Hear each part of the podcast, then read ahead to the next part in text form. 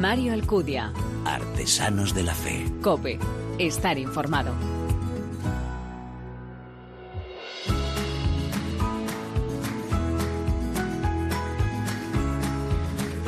¿Qué tal? Muy buenas. Te doy la bienvenida a esta décima entrega de Artesanos de la Fe en cope.es, un espacio en el que te ofrecemos esa mirada diferente a la vida desde la fe, un espacio donde se dan la mano el testimonio, la lectura, la música elementos esenciales en esa imagen de la iglesia joven a la que nos convoca el Papa. Recientemente Francisco hablaba de la necesidad de ser generosos con todos. Empleaba la expresión ser generosos canales de bondad y de bienvenida. Qué bonito, ¿no? Para construir un mundo más fraternal, más solidario y más cristiano. Y es que mm, tenemos precisamente esa misión, la de que el Señor brille, a pesar de que en ocasiones la miseria humana, nuestros pecados, las caídas, el mal cometidos, ¿no? Y quien se equivoca, quien tropieza, también puede volver a levantarse y a pedir perdón para comenzar de nuevo. De hecho, la lógica del perdón, de la misericordia, siempre es vencedora y habría horizontes de esperanza. Nada puede hacer oscurecer la belleza del rostro de la Iglesia. Hay que transmitir la fe con el testimonio que da fuerza a la palabra. Eso es evangelizar, el dar el testimonio del Señor con la propia vida. Bueno, pues en cada programa, ya lo sabes, te presentamos algunas de esas personas que comunican con su ejemplo y con su testimonio. Y como siempre, yo estoy seguro que quieras conocerlas. Nos acompañas, ¿verdad? Gracias por elegirnos, descargarnos y escucharnos. Bienvenidos.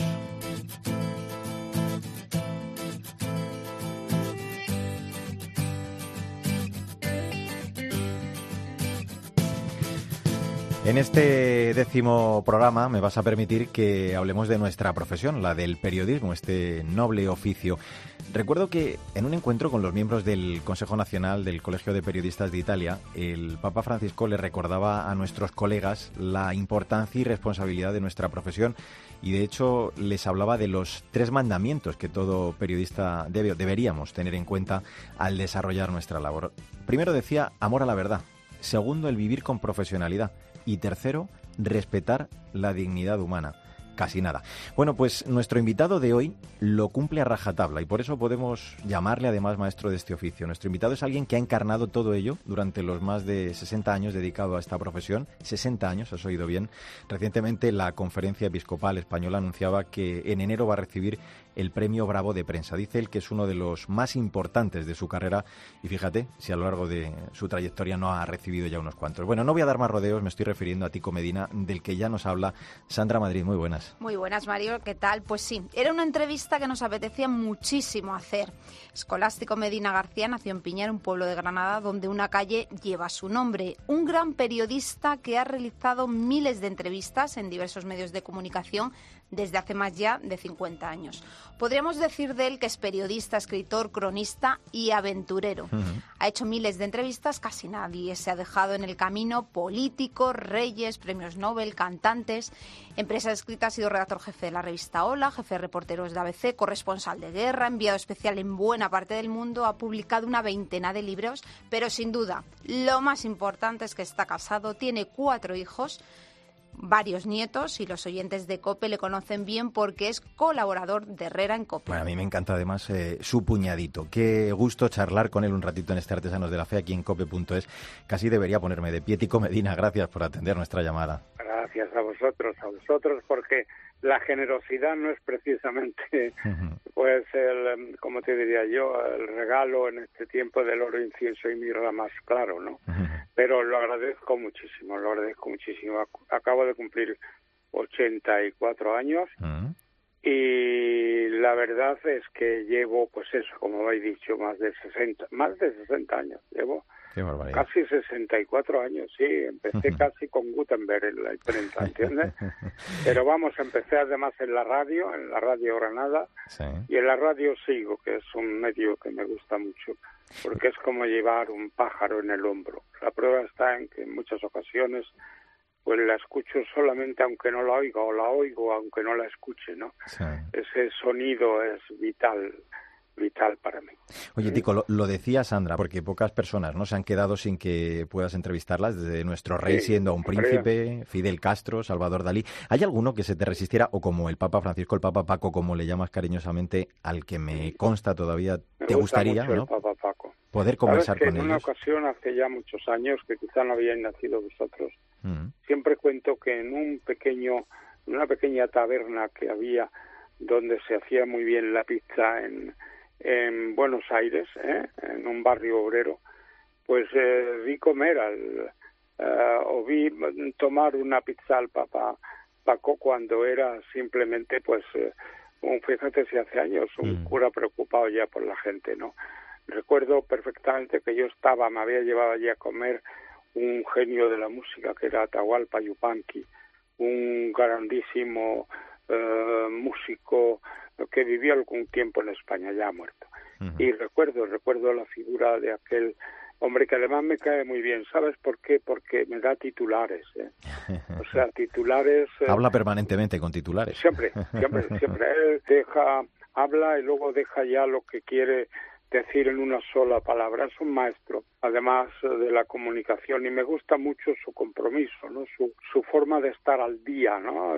Mm, todas sus palabras tienen la actualidad de toda la vida y la actualidad de siempre, ¿no? Y lo claro que se le entiende, ¿verdad? Eso es, eh, ahí está, ahí está. Y lo claro que se le entiende, ¿no? O sea, lo que quiere decir lo dice aunque muchas veces eh, lo dice sin chaleco antibalas, ¿no? Y eso pues realmente me gusta, me gusta muchísimo el Papa Paco, aunque he tenido la suerte mm. de ayudar a bajar al lago Tiberíades, que esa es una de mis grandes historias, al Papa Pablo. ¿eh? El Papa Pablo cuando fue a Palestina, pues yo estaba dentro del agua y le ayudé a bajar cuando él quiso bajar abajo y era yo solo el que estaba abajo, metido de agua hasta la cintura. ¿no? Qué bueno. Le ayudé a bajar y luego tuve la suerte, la inmensa suerte de que Paris Match, la revista francesa, lo dio a doble página la foto, ¿no? Diciendo, pues, el periodista que ayudó a bajar al Papa. Luego le tuve muy cerca cuando estuvo también en, en Belén, que yo ya conocía a Belén porque había estado antes en la guerra de los seis días como corresponsal de guerra. Y le di otra vez la mano, una mano eh, caliente, una mano eh, pero fuerte. Y me gustó mucho. He visto al Papa Juan XXIII eh, de lejos en su ventana. He visto, ya sabes que el Papa Juan XXIII tiene una de las anécdotas más hermosas del mundo, ¿no? He estado en Bérgamo, en la casa en la que nació y recuerdo perfectamente una cosa de él, ¿no? que es que eh, cuando pisó por primera vez la silla episcopal, eh, pues al tocarla con las sandalias, mm. con la con la zapatilla blanca, ¿no? Eh, pues dijo, y no se caerá esto con mi peso. Me gusta mucho lo que es la, la, otra historia de los de los grandes. He conocido pues recordaba el otro día que conocí al padre Rupe, fíjate, el padre Rupe jesuita, cuando volvió de, Hiroshima y Nagasaki. ¿no? He tratado de encontrar una cosa que yo siempre digo y que responde a lo que es uno de los tres mandamientos que ya acabo de apuntar, ¿no? que es que yo busco siempre siempre, no sé por qué, no, no sé por qué, no quiero que me lo agradezcan tampoco, el oro que hay en el barro y no el barro que hay en el oro, que lo hay sin duda. Tico, estamos en una etapa complicada en lo político, en lo social. Se ataca a la oh. religión, se ataca, nos hacen tambalear los valores y elementos esenciales de nuestra convivencia. En el periodismo, el riesgo de las fake news. ¿Te da la sensación que nuestra función como periodistas en estos tiempos es todavía, si cabe, mucho más importante? Bueno, es que precisamente en este momento, más o menos, no, más o menos no, más difícil, pues es cuando hay que hacer la profesión de aquello en lo que crees, ¿no? Yo he dicho precisamente y he contado en estos micrófonos con Carlos Herrera que cómo se puede em, eh, pensar en, el, cuando se habla del Valle de los Caídos en, derrumbar la enorme cruz de piedra, ¿no? Eh, porque la cruz es la cruz la ves en las orejas de las chicas de moda, ¿no? Incluso en el pecho de los asesinos, como se ha visto estos días con Montoya, ¿no? La cruz es algo que realmente mm, a mí me marca mucho. Yo la tengo de todas formas y maneras, la cruz del Irak, de la guerra, la cruz de Malta, tengo una cruz de olivo, tengo una colección de Cristos filipinos. Yo, yo creo en eso, creo en, en ese enorme personaje que, que murió por todos los demás, ¿no? Cuando la corrupción era también pues uno de los azotes, ¿no? Y ese pues es siempre ha sido mi persona preferida eh, tanto en su eh, nacimiento mm, como en su muerte, ¿no? Tico, si, si a ti te pillara un poquito más joven, no sé, voy a poner una edad redonda, 10 años, por ejemplo, ¿tú utilizarías las redes sociales? ¿O qué impresiones te da esto de, eso que llamamos el continente digital? ¿Te da miedo? Me da miedo cuando dicen, por ejemplo, ¿qué tal tu hija? Oh, no, mi hija no sale de, casa, está todo el día en casa, sí, pero tiene el demonio dentro. O sea, quiero decir con esto que, hombre, creo en las redes sociales porque no hay más remedio. Yo uso eh, esta máquina infernal, pero creo que es infernal, ¿no? O sea, creo que, que te puede hacer infinito daño eh, o sea, desde que tienes posibilidad de darle a las teclas y de creer que puedes encontrar cosas más allá de las que te enseñan. A mí me parece una necesidad, pero también me parece, tengo pues eh, ya ocho o nueve nietas, ¿no? Nietas y nietos y me parece un peligro. Eso que llamáis la, la social puede ser en muchas ocasiones, por no decir en casi todas, la social que no es lo mismo. Hemos hablado de premios antes y hemos dicho que en tu carrera pues no te faltan. Seguro que nos dejamos alguno, dos premios Ondas, una antena de oro, la medalla de oro al mérito del trabajo. Y recientemente el que decíamos ha señalado el más importante de tu carrera, el premio Bravo de la Conferencia Episcopal. ¿Por qué? ¿Qué sentiste, Tico, cuando te comunicaron que te concedían este galardón? Ah, pues iba yo en el tren, volvía de, de, Andalucía de hacer mi programa de televisión todas las semanas, que yo hago con aquí ahora con, con Juan y Medio, ¿no? Y desde hace ya seis años, todos los viernes, sin falta, hablo de la Casa Real, ¿no?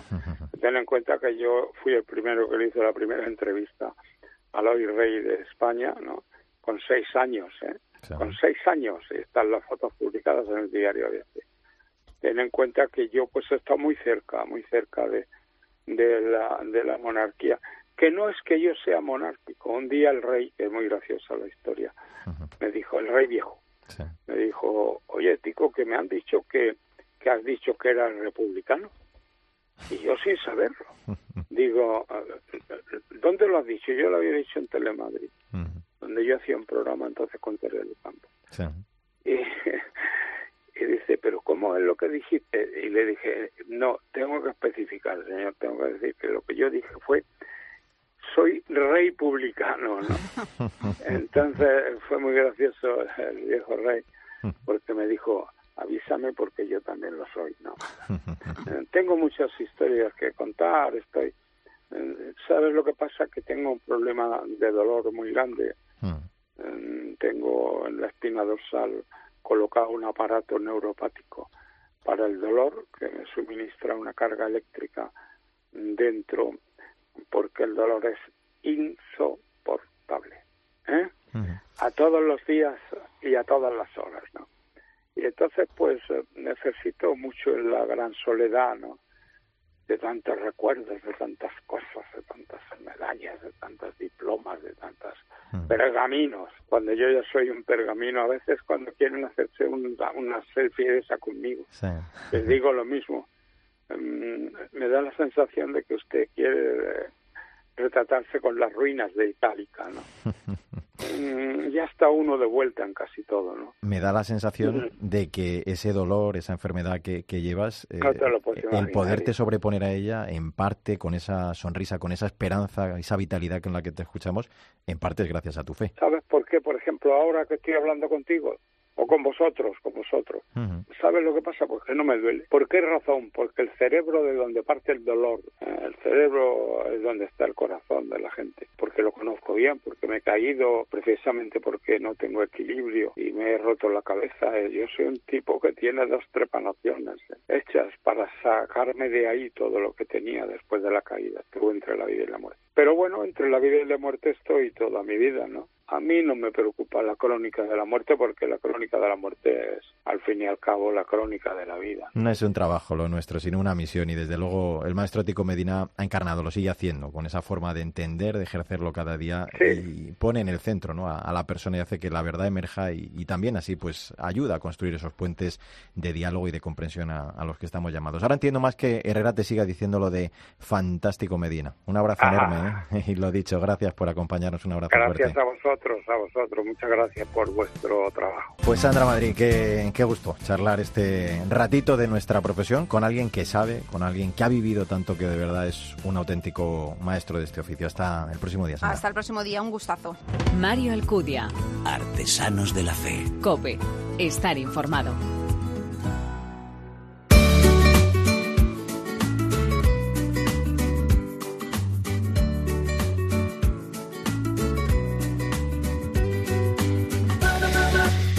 Bueno, bien sabes que vivimos en una época dominada por la indiferencia, por la increencia, por el individualismo. En, este contexto la imagen de Dios eh, se está haciendo borrosa, a veces confusa. ¿no? La transmisión de la fe se ha convertido en una tarea ardua y muy complicada. Ante eso te pongo ante una pregunta. ¿Es posible creer todavía hoy, en estos tiempos de incertidumbre y de búsqueda afanosa del sentido? Bueno, ante estos interrogantes eh, nos sitúa además nuestro autor que trata, y creo que además lo hace muy bien en el libro del que vamos a hablar ya en este segundo tramo de Artesanos de la Fe, como siempre con la ayuda de Cristina Rodríguez Luque. Hola, Cristina. Hola, ¿qué tal, Mario? La fe en tiempos de incertidumbre es la obra de la que hablamos hoy y nos sitúa en interrogantes actuales muy necesarios de responder. De hecho, el subtítulo es Teología para dar que pensar. Su autor es Antonio Jiménez Ortiz, sacerdote salesiano y profesor emérito de Teología Fundamental de la Facultad de Granada. Ha compaginado su larga actividad docente y de investigación con la formación al presbiterado de jóvenes y con un compromiso constante en la pastoral Juvenil y Universitaria. Actualmente es miembro del Centro Nacional Salesiano de Pastoral Juvenil en Madrid. Venga, pues vamos a saludarle ya. Antonio Jiménez Ortiz, ¿qué tal está? Hola, hola Mario y Cristina. Muchísimas gracias eh, por atender la, llamada de Artesanos de, la Fe. Fíjese que el prólogo lo haga el cardenal Sebastián, yo creo que ya habla muy bien de este libro desde el inicio. Dice el arzobispo emérito de Pamplona que la obra puede ser muy útil tanto para nosotros los creyentes eh, como para los que encuentran dificultades para creer en la persona de Jesús, para vivir como cristianos eso sí, usted ya nos advierte desde el principio que, esto no es un método infalible lo que propone, ¿no? Como por ejemplo el de aprender chino en 10 días. Yo creo que he hecho un gran esfuerzo para intentar ofrecer una síntesis de la fe que sea clara y que esté presentada con un lenguaje adecuado. Pero naturalmente un libro de este nivel necesita reflexión, aunque yo pienso que está abierto para cualquiera. En el primer capítulo aborda usted el contexto social y la cuestión del sentido de la vida. Nos describe el panorama social en el que nos hallamos, en el que pues prima el pragmatismo, el narcisismo, hay crisis a veces en la familia, la fe eh, se reduce a algo privado. ¿De dónde partimos para este diagnóstico? Tenemos que tener en cuenta el contexto sociocultural, es decir, qué sienten, qué viven las mujeres y hombres de hoy día, cuáles son sus interrogantes, sus deseos. Y ante eso, nosotros le planteamos la pregunta por Dios. ¿Puede esa fe en Dios arrojar luz en sus vidas cotidianas? Desde ahí he intentado yo plantear el libro. Fíjese, todo ello tiene eh, su influencia, Antonio, en asuntos que, afectan ¿no? de forma muy especial a los jóvenes, eh, sus relaciones. Recurre además usted en ese momento al término muy gráfico de, José Antonio Marina, el del amor martirial, ¿no? como ese proyecto, esa relación eh, que se mantiene mientras solo resulta psicológicamente gratificante.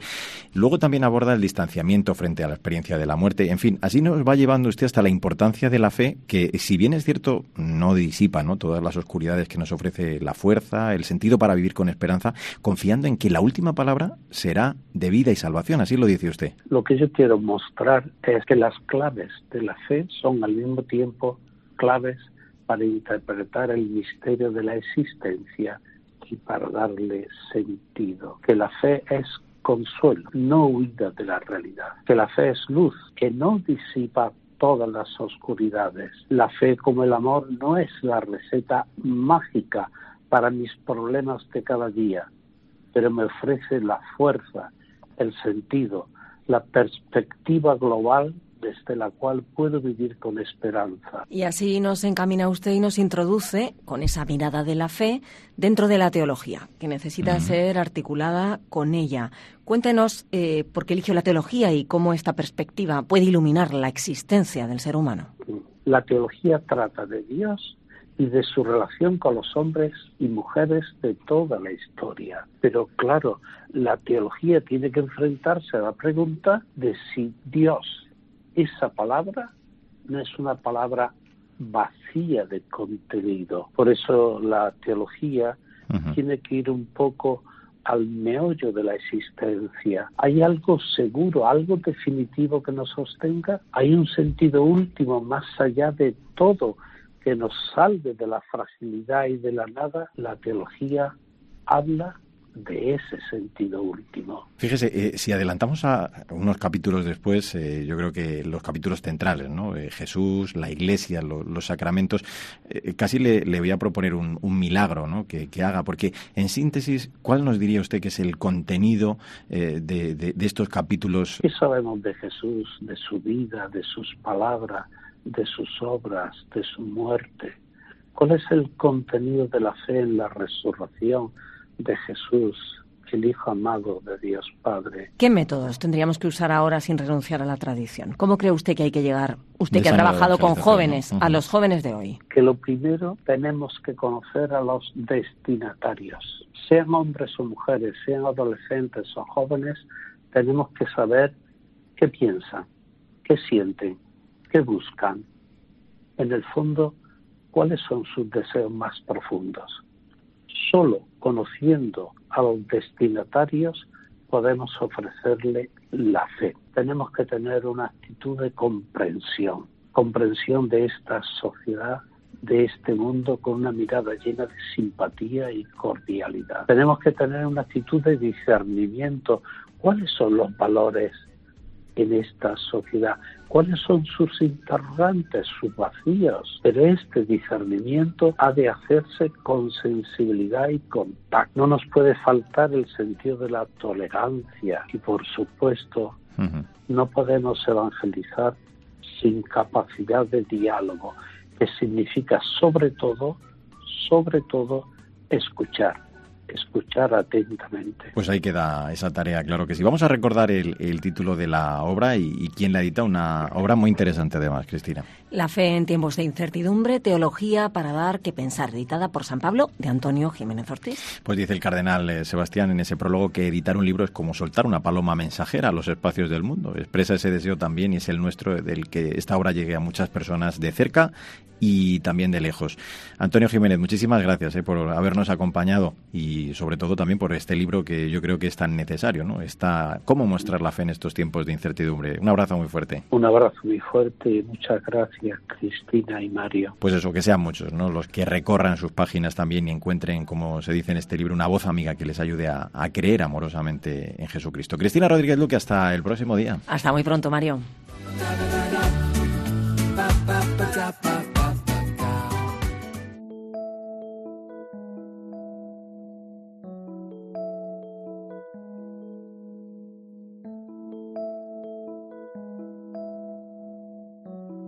Mario Alcudia. Artesanos de la Fe. Cope. Estar informado. Miro la cruz y ahí te encuentro entre llagas, Señor.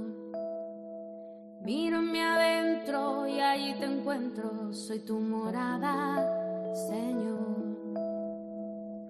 Esto que suena es Darnos del Todo. Forma parte del nuevo disco de Xtis 25, una historia regalada, versiones amigas.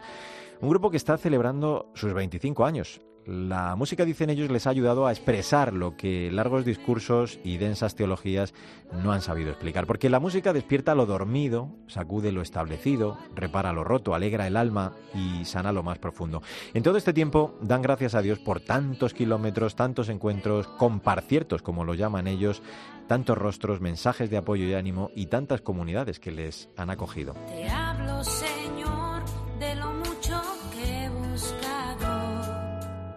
presencia y tu legado y del precio que pagué.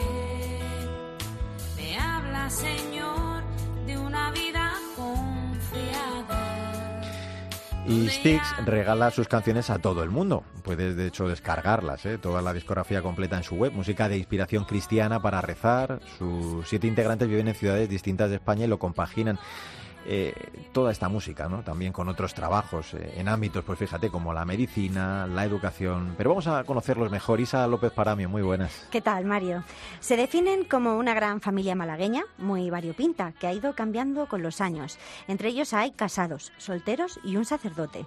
Como decías, Mario, además se dedican a ámbitos muy diferentes. María José Martín y Leticia Calzado a la enseñanza. María del Mar Luque es médico. Alfonso Moreno, enfermero y cantautor. Olivia Recondo, psicoterapeuta. Curro Aillón, integrador social y educador de discapacitados intelectuales. Y Fermín Negre, sacerdote que comparte su vida en la comunidad Pueblo de Dios. Eso los actuales, Mario, porque en estos 25 años también hay que recordar a los que estuvieron o formaron parte de Ixtis. Antonio, Paco, Beatriz, Javi, María. Para que nadie se gloríe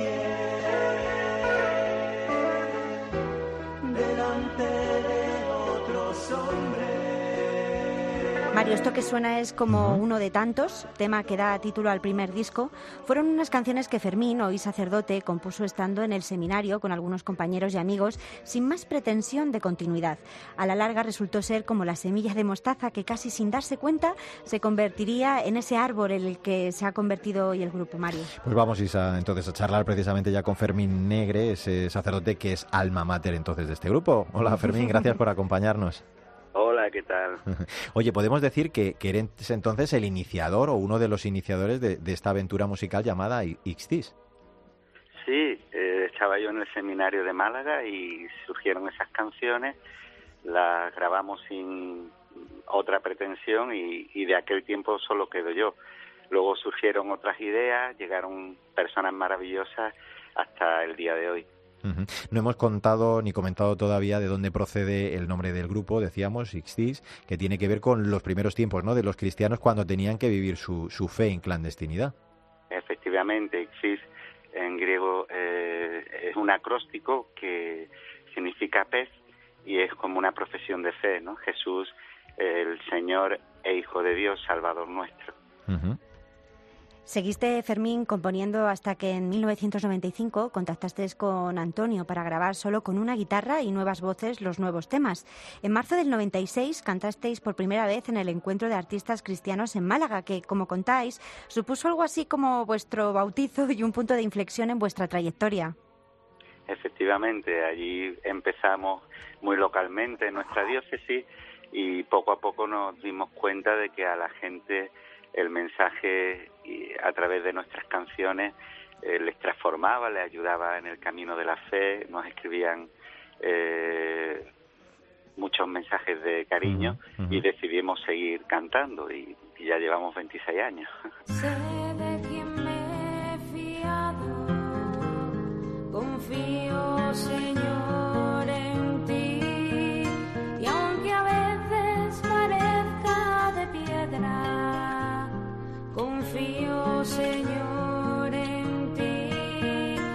así surgió Fermín Confío. En 1997 es el, este es el tema que, estamos escuchando, el que da título a este disco. ¿Por qué decíais que no erais conscientes de lo que estaba por venir? Pues porque realmente nosotros sencillamente queríamos compartir las canciones, eh, no pensábamos que nos iban a llamar para cantar en tantos eventos, tantas parroquias, tantos eh, lugares y, y parece que lo que hacíamos pues daba sentido a muchas vidas y alimentaba el corazón de mucha gente. Así que nosotros humildemente grabamos esas canciones y, y bueno, fueron volando y llegando y, y Dios hizo todo. mar adentro. No te quedes en la orilla una vez más.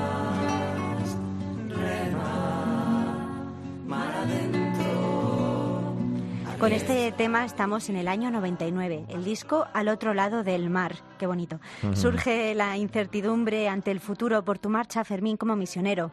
También Olivia se había marchado a Guatemala. Fue un momento para crecer todos más como grupo y en el que tomáis conciencia de la necesidad de anunciar a Dios en medio de un mundo empeñado en relegar a Dios a la clandestinidad y en ence- encerrarlo en las sacristías.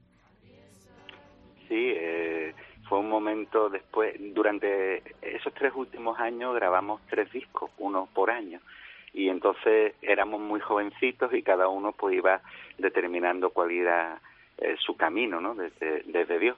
Y mm, parecía que todo se podía acabar por, por distintas eh, cuestiones porque uno las circunstancias vitales no exactamente pero luego luego después de un año y medio pues todos nos volvimos a juntar de nuevo.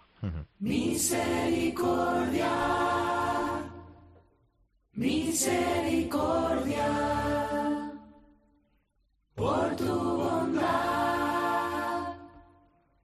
Borra mi culpa.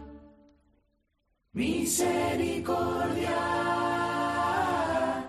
Misericordia Luego llegarían en 2004 en Espíritu y Verdad, en 2010 decía Fermín, más o menos cada tres años salía un disco, Abrazando la Noche, pero queremos detenernos y, dar un salto hasta vuestro trabajo de 2016, la, lluvia de tu misericordia, estamos escuchando precisamente ese tema central.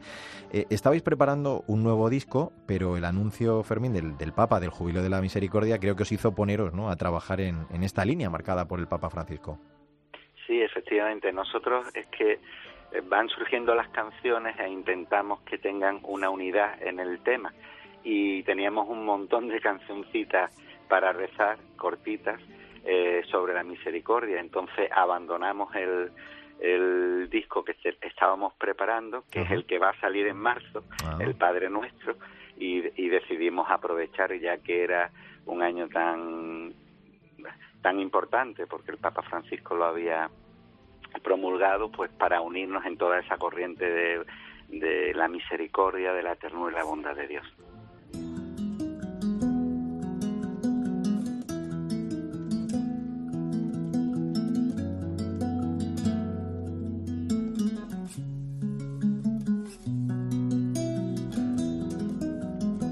Y esto es eh, Despiértame, que pertenece a este XCIS 25, una historia regalada en el que colaboran diversos cantantes, compañeros.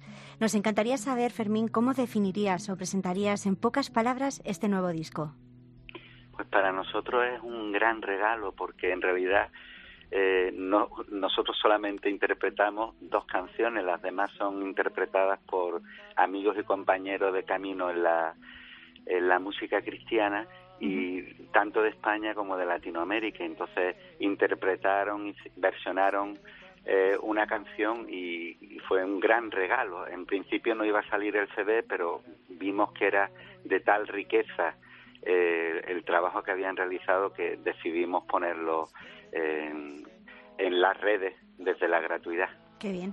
Pues con la música de este nuevo álbum con el que celebráis estos 25 años nos vamos a quedar. Hemos anotado muy claramente lo del mes de marzo, ¿eh? ese disco Padre Nuestro, porque como vosotros decís, cantar es una misión con la que podéis, de hecho lo hacéis, tocáis el corazón y compartís el mensaje de Jesús. Por eso, eh, además, eh, vuestra música es gratis, lo decíamos al principio, lo recibido gratis, dadlo gratis, es el regalo de la fe y de ahí la, la gratuidad de vuestra música. Fermín Negre, enhorabuena por estos 25 años de música y evangelización y gracias de verdad por acompañarnos. Un abrazo muy fuerte. ¿eh? Un beso. Un, beso y un abrazo y que nos vemos en, en las redes sociales, en la página ixis.org. Claro que sí, pues eh, lo anotamos y, ya sabes que toda su discografía completa pues puedes tenerla, puedes descargarla, puedes escucharla y compartirla. La música de Ixtis, un altavoz de la palabra de Dios, ellos optan, decíamos, por la gratuidad porque es también la opción del Evangelio Qué bonito, ¿no? Quieren ser como una fuente por donde pasa el agua transparente de Dios para calmar al sediento en su camino. Isa López Paramio, hasta la próxima. Hasta la próxima, Mario. Pues una vez más, y con esto ya son 30 nuestros testimonios después de estos 10 programas, los que nos van ayudando en ese transmitir la fe de una forma entusiasta, esperanzadora, los anunciadores, los testigos de esperanza para la humanidad en esta entrega, ya lo sabes, lo has escuchado, Tico Medina, un maestro del periodismo, Antonio Jiménez, su libro para mostrar la fe en estos tiempos de incertidumbre, y Fermín Negre eh, con Ixtis, que con su música y sus comparciertos dan gloria a Dios y contagian la alegría de la fe. Como siempre te digo, no olvides que el arte de la vida es el camino que debe conducirnos a Dios. Te espero en nuestro próximo programa.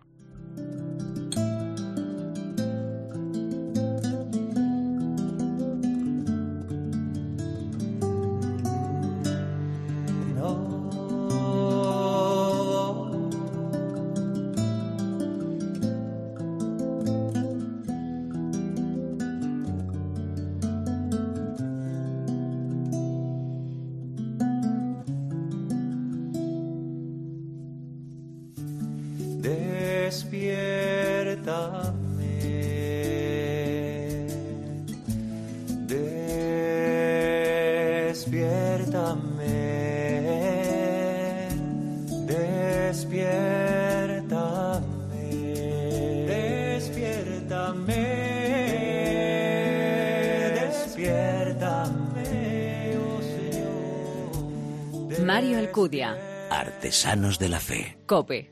Estar informado.